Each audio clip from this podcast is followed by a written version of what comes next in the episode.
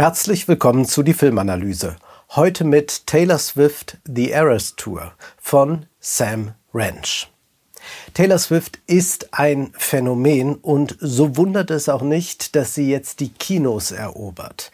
Dies ist, das kann man schon jetzt sagen, der erfolgreichste Konzertfilm aller Zeiten. Normalerweise sehen wir hin und wieder Konzertfilme im Kino zu festen Terminen, aber das war's dann. Aber dies ist tatsächlich der größte Filmstart in dieser Woche. Zwei Stunden und 48 Minuten dauert dieses Spektakel. In 8500 Kinos ist es weltweit zu sehen. Es handelt sich hier um einen Konzertmitschnitt, Zusammenschnitt aus äh, Aufnahmen von drei Konzerten in Kalifornien, genauer gesagt im SoFi Stadion in Inglewood.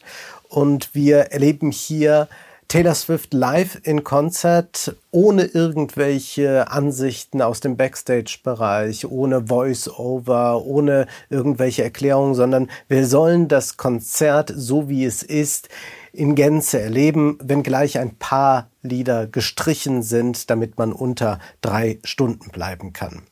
Taylor Swift ist so wirkmächtig, ist äh, so marktmächtig, dass es ihr gelungen ist, diesen Film ohne Filmstudios in die Kinos zu bringen. Sie hatte einen Exklusivvertrag in den USA mit äh, AMC, mit dieser Kinokette abgeschlossen. Also ohne Intermediär schafft sie es jetzt, äh, die Kinos mit ihrem Film zu bevölkern. So sehr sogar, dass Filmstarts extra verschoben wurden.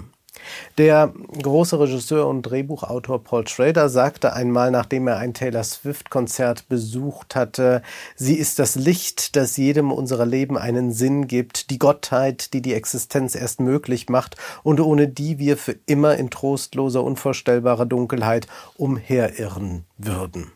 Nun wenn man sich äh, dieses Konzert jetzt ansieht, fragt man sich, ob Paul Schrader recht hat. Naja, nähern wir uns dem langsam und sprechen wir erst einmal über die Paradoxien des Sehens. Es ist ja eine Show, die in den großen Stadien stattfindet und dafür auch ausgerichtet ist. Zugleich haben wir ganz viele riesige Leinwände in der Show, die auch die Nahaufnahme ermöglichen. Denn eigentlich kann man nur, wenn man direkt mit auf der Bühne steht, wenn man mitfilmen würde, direkt sehen, was Taylor Swift so alles tut. Denn diese Show besteht auch zu einem großen Teil aus Nahaufnahmen, die man, wenn man im Stadion ist, auf einer Leinwand sehen kann. Und wenn wir im Kino sitzen, dann können wir das durch die große Aufnahme eingefangen sehen. Wir haben natürlich nicht das, was die Fans im Stadion haben, nämlich die körperliche Präsenz. Man äh, hat aber, wenn man im Stadion selbst steht, zwar die körperliche Präsenz, aber ganz viel sieht man nicht, was jetzt im Kino für uns ganz wunderbar erlebbar ist. Das Kino ist hier also in seinem Element. Es kann nur die körperliche Präsenz des Stars nicht unmittelbar herstellen und die Atmosphäre der Fans, nun ja, die versucht man zu übertragen, aber darüber darüber wird noch zu reden sein.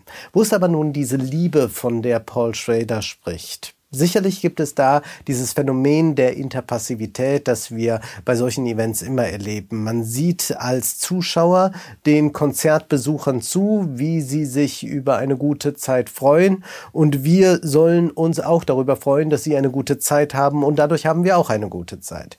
Äh, vor allem aber äh, geht es darum, dass wir uns darüber freuen sollen, dass Taylor Swift sich freut. Und das signalisiert sie auch immer wieder an das Publikum, was das für ein unfassbarer Moment für sie ist, welche Bedeutung diese Tour in ihrem Leben hat. Wir freuen uns also über den Erfolg des anderen, zu dem wir dann gewisser äh, Weise mit Ticketkauf etc. auch beigetragen haben. Damit sind wir schon sehr nah an der Influencer-Logik, die auch für uns den Aufstieg schaffen, während wir uns dann über deren Aufstieg freuen sollen.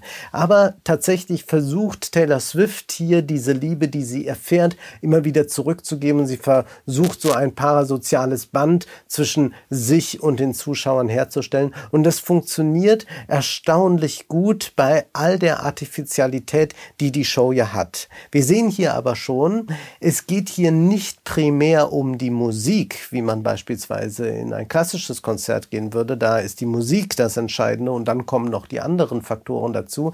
Hier geht es um etwas etwas anderes. Hier geht es um ein gesamtes Erlebnis. Wir sehen diese längsten Beine des Showbusiness in Aktion. Wir sehen diese Perfektion der 33-Jährigen und wir erleben aber auch, wie diese Perfektion zugleich Homogenisierung meint und wir suchen nach dem menschlichen Faktor.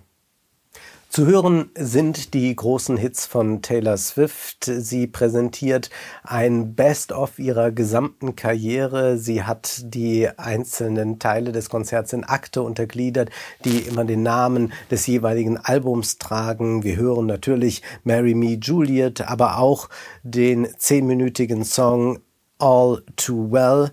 Wir erleben ihr feministisches Empowerment-Lied The Man und darin beschreibt sie, wie äh, Frauen anders bewertet werden als Männer. Im Prinzip ist äh, das auf die Pointe eines Satzes von Hildegard Knef zusammenzudampfen, die einmal sagte, brüllt ein Mann, ist er dynamisch, brüllt eine Frau, ist sie hysterisch.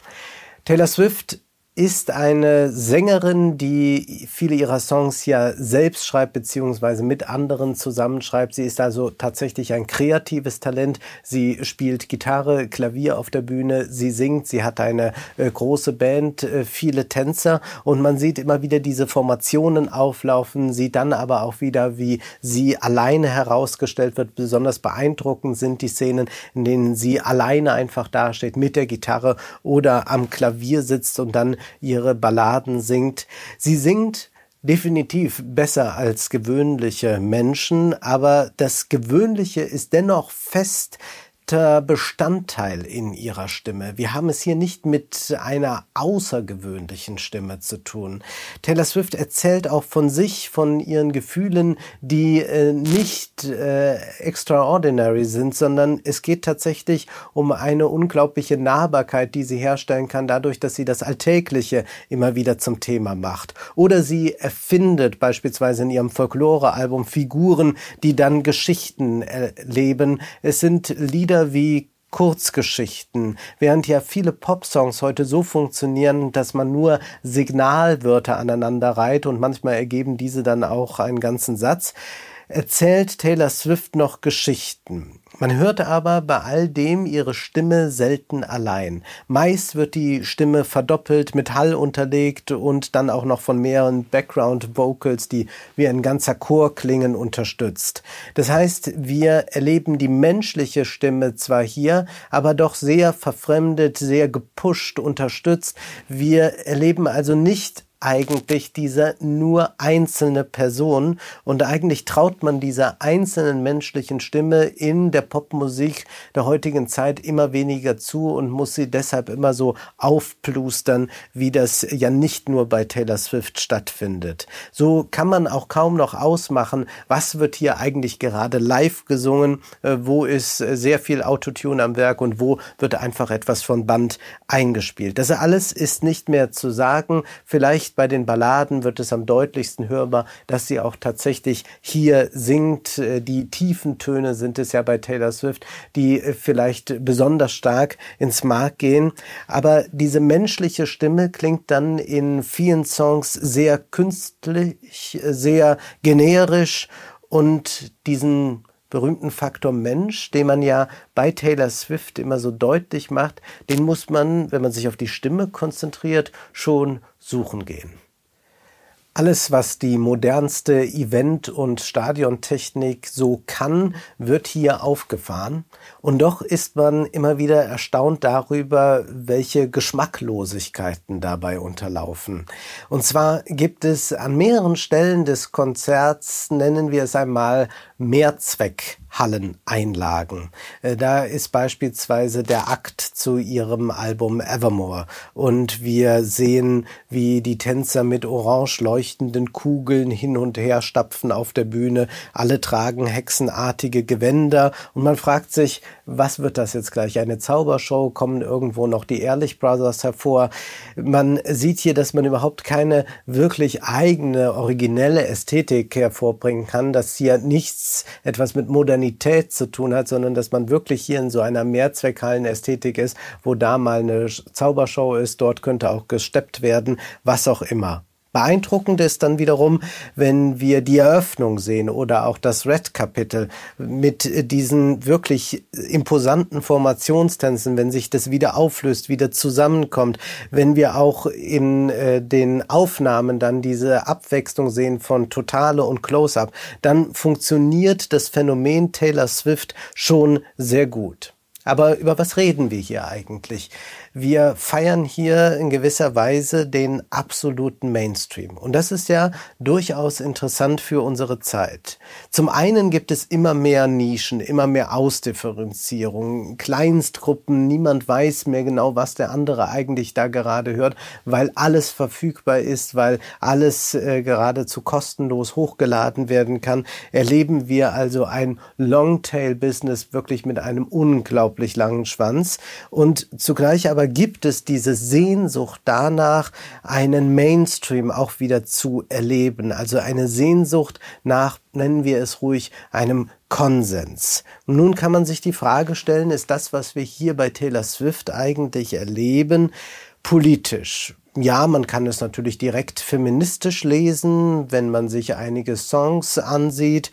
Oder man kann sicherlich auch festhalten, dass Taylor Swift in zuerst, zuallererst eine Künstlerin für die Frauen ist und danach aber dann auch tatsächlich eine Künstlerin für alle, weil sie genug auch ist als Projektionsfläche und jeder kann sich etwas hineinimaginieren. So eine Freundin hätte man gerne oder so eine beste Freundin hätte man gerne oder so wäre man gerne als schwuler Mann, als lesbische Frau, was auch immer. Also Taylor Swift gibt, äh, macht ein ganz großes Angebot und jeder kann dort etwas finden. Und das macht ja tatsächlich auch den Megastar aus, dass äh, dieser Star es schafft, eine Projektionsfläche zu sein. Und dass es hier nicht nur um eine unmittelbare Identifikation geht, also nicht unmittelbar erkennt man sich in dem Star wieder, aber man nimmt gewisse Anteile von sich und legt sie dem Star ins Gesicht oder äh, entzieht gewisse Anteile dem Star und projiziert sie wieder auf sich. Aber diese popkulturelle Sehnsucht nach dem Konsens meint natürlich auch in einer anderen Weise etwas Politisches, nämlich inwieweit hat Paul Schrader recht, dass wir sagen, mit Taylor Swift kommt die Liebe zurück in die Welt. Man könnte es auch pathetisch ausdrücken und sagen, wird die Spaltung der Gesellschaft aufgehoben, von der immer die Rede ist. Nun gibt es ja bekanntermaßen die Kritik an der Kulturindustrie von Horkheimer und Adorno. Und da heißt es, dass in der Kulturindustrie alles äh, mit Ähnlichkeit eigentlich totgeschlagen wird. Wir erleben also in der Kulturindustrie eine unfassbare Homogenisierung und damit verliert eine Gesellschaft alle Vielstimmigkeit. Nun haben wir diese beiden Tendenzen. Zum einen diese Nischenbildung, die für eine enorme Vielstimmigkeit spricht und zugleich sind die, die in der Nische sich wohlfühlen, zum Beispiel musikalisch oder auch filmisch, durchaus bereit, Taylor Swift gut zu finden. Also haben sie dort wieder die Sehnsucht nach einem Konsens und auch nach einer Homogenisierung.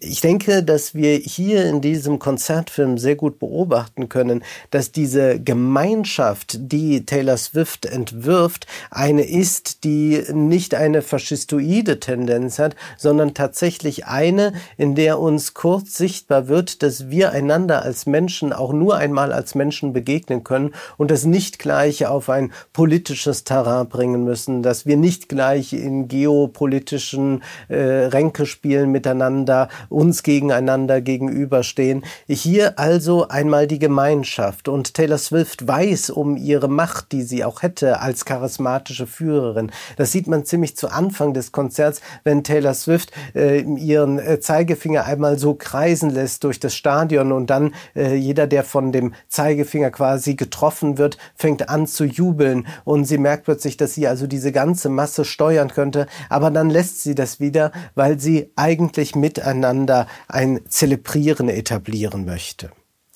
Viele Meilen muss Taylor Swift auf diesem Konzert zurücklegen. Ich glaube, wenn man nicht singen würde, nicht tanzen würde und müsste nur all diese Wegstrecke hinter sich äh, lassen, die Taylor Swift dort bewältigt, dann wäre man schon vollkommen fertig äh, mit der Kondition. Also, was wir hier bei Taylor Swift sehen, ist sicherlich auch äh, ein vielleicht nicht in erster Linie, aber doch in zweiter Linie dann ein Fitnessphänomen und gar nicht nur oder äh, gar nicht so sehr ein stimmliches Phänomen. Und sie hat auch ein gewisses schauspielerisches Talent. Das sieht man jetzt in den Nahaufnahmen sehr gut. Das ist, äh, sagen wir, äh, ganz solides Disney-Niveau, was nicht despektierlich gemeint ist.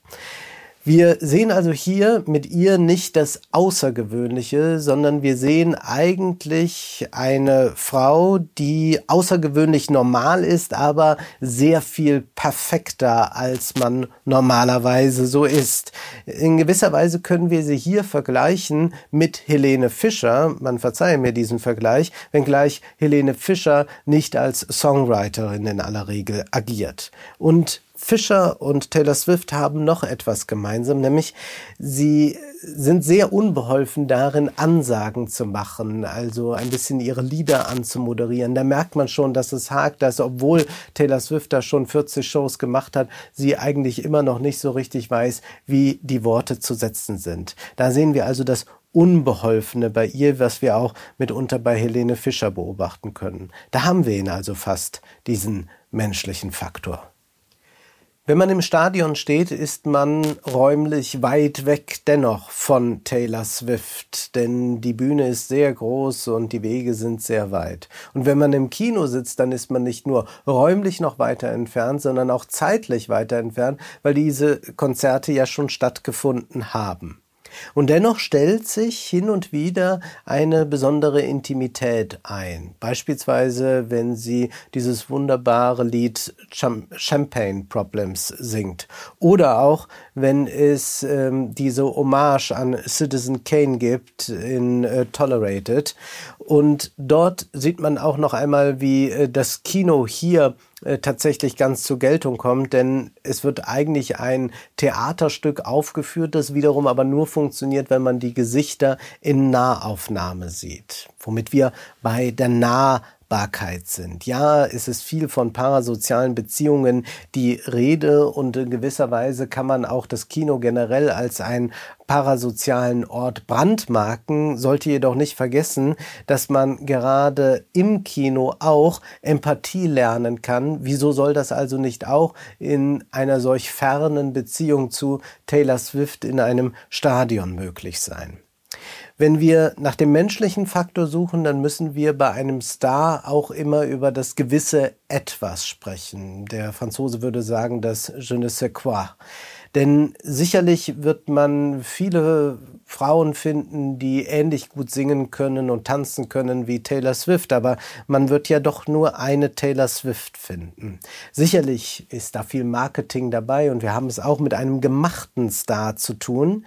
Und wenn wir uns die ersten 15 Minuten ansehen dieser Show, dann könnte man auch glauben, das sei komplett animiert und wir sehen gar nicht einen wahren Menschen dort. Und wo wir heute in einem Zeitalter leben, wo wir durch äh, KI, durch andere Techniken äh, kaum noch in der Lage sind, äh, das Echte vom Fake zu unterscheiden, ist es ja erstaunlich, dass wir bei Taylor Swift eine so hohe Perfektion haben, aber zugleich so diese menschliche Nähe bei ihr immer wieder stark gemacht wird. Und die erfahren wir dann auch im Laufe des Konzerts, wenn irgendwann das tatsächlich herausragende Make-up die Schweißperlen nicht mehr abhalten kann. Dann gibt es in uns diese Reaktion, seht da ein Mensch. Oder wir sehen es auch, wenn äh, Taylor Swift vielleicht äh, mal nicht allzu perfekt sich bewegt, wenn sie diese kleinen menschlichen Fehler macht,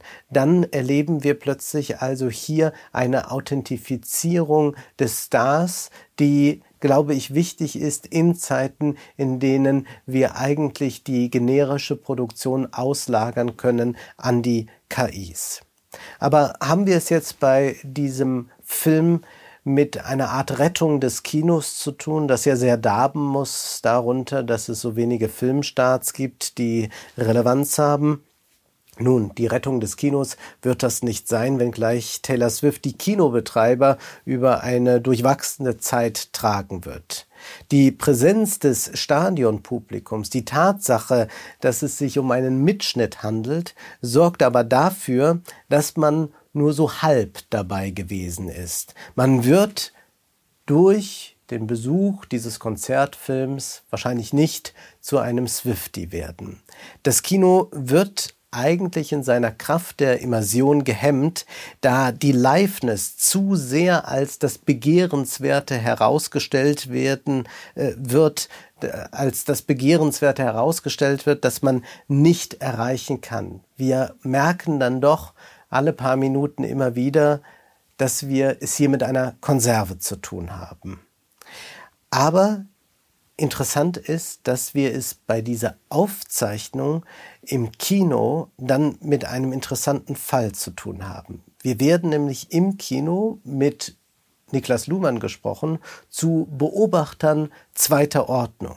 Wir beobachten die Beobachter, die, während sie den Hype erleben, sich nicht selbst dabei zuschauen können. Aber die Kamera zeigt uns, die Fans, die ausflippen, die tanzen, die lachen, die, die sich freuen, immer und immer wieder.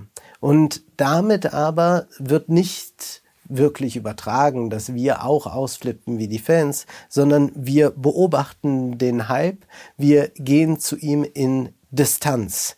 Der Hype kann also so plötzlich sehr nüchtern betrachtet werden. Und so ermöglicht uns das Kino, dass wir nicht nur schauen, sondern auch sehen. Das war die Filmanalyse mit Wolfgang M. Schmidt. Ihr könnt den Podcast finanziell unterstützen. Entweder unter www.paypal.me-filmanalyse oder unter der in der Beschreibung angegebenen Bankverbindung. Vielen Dank.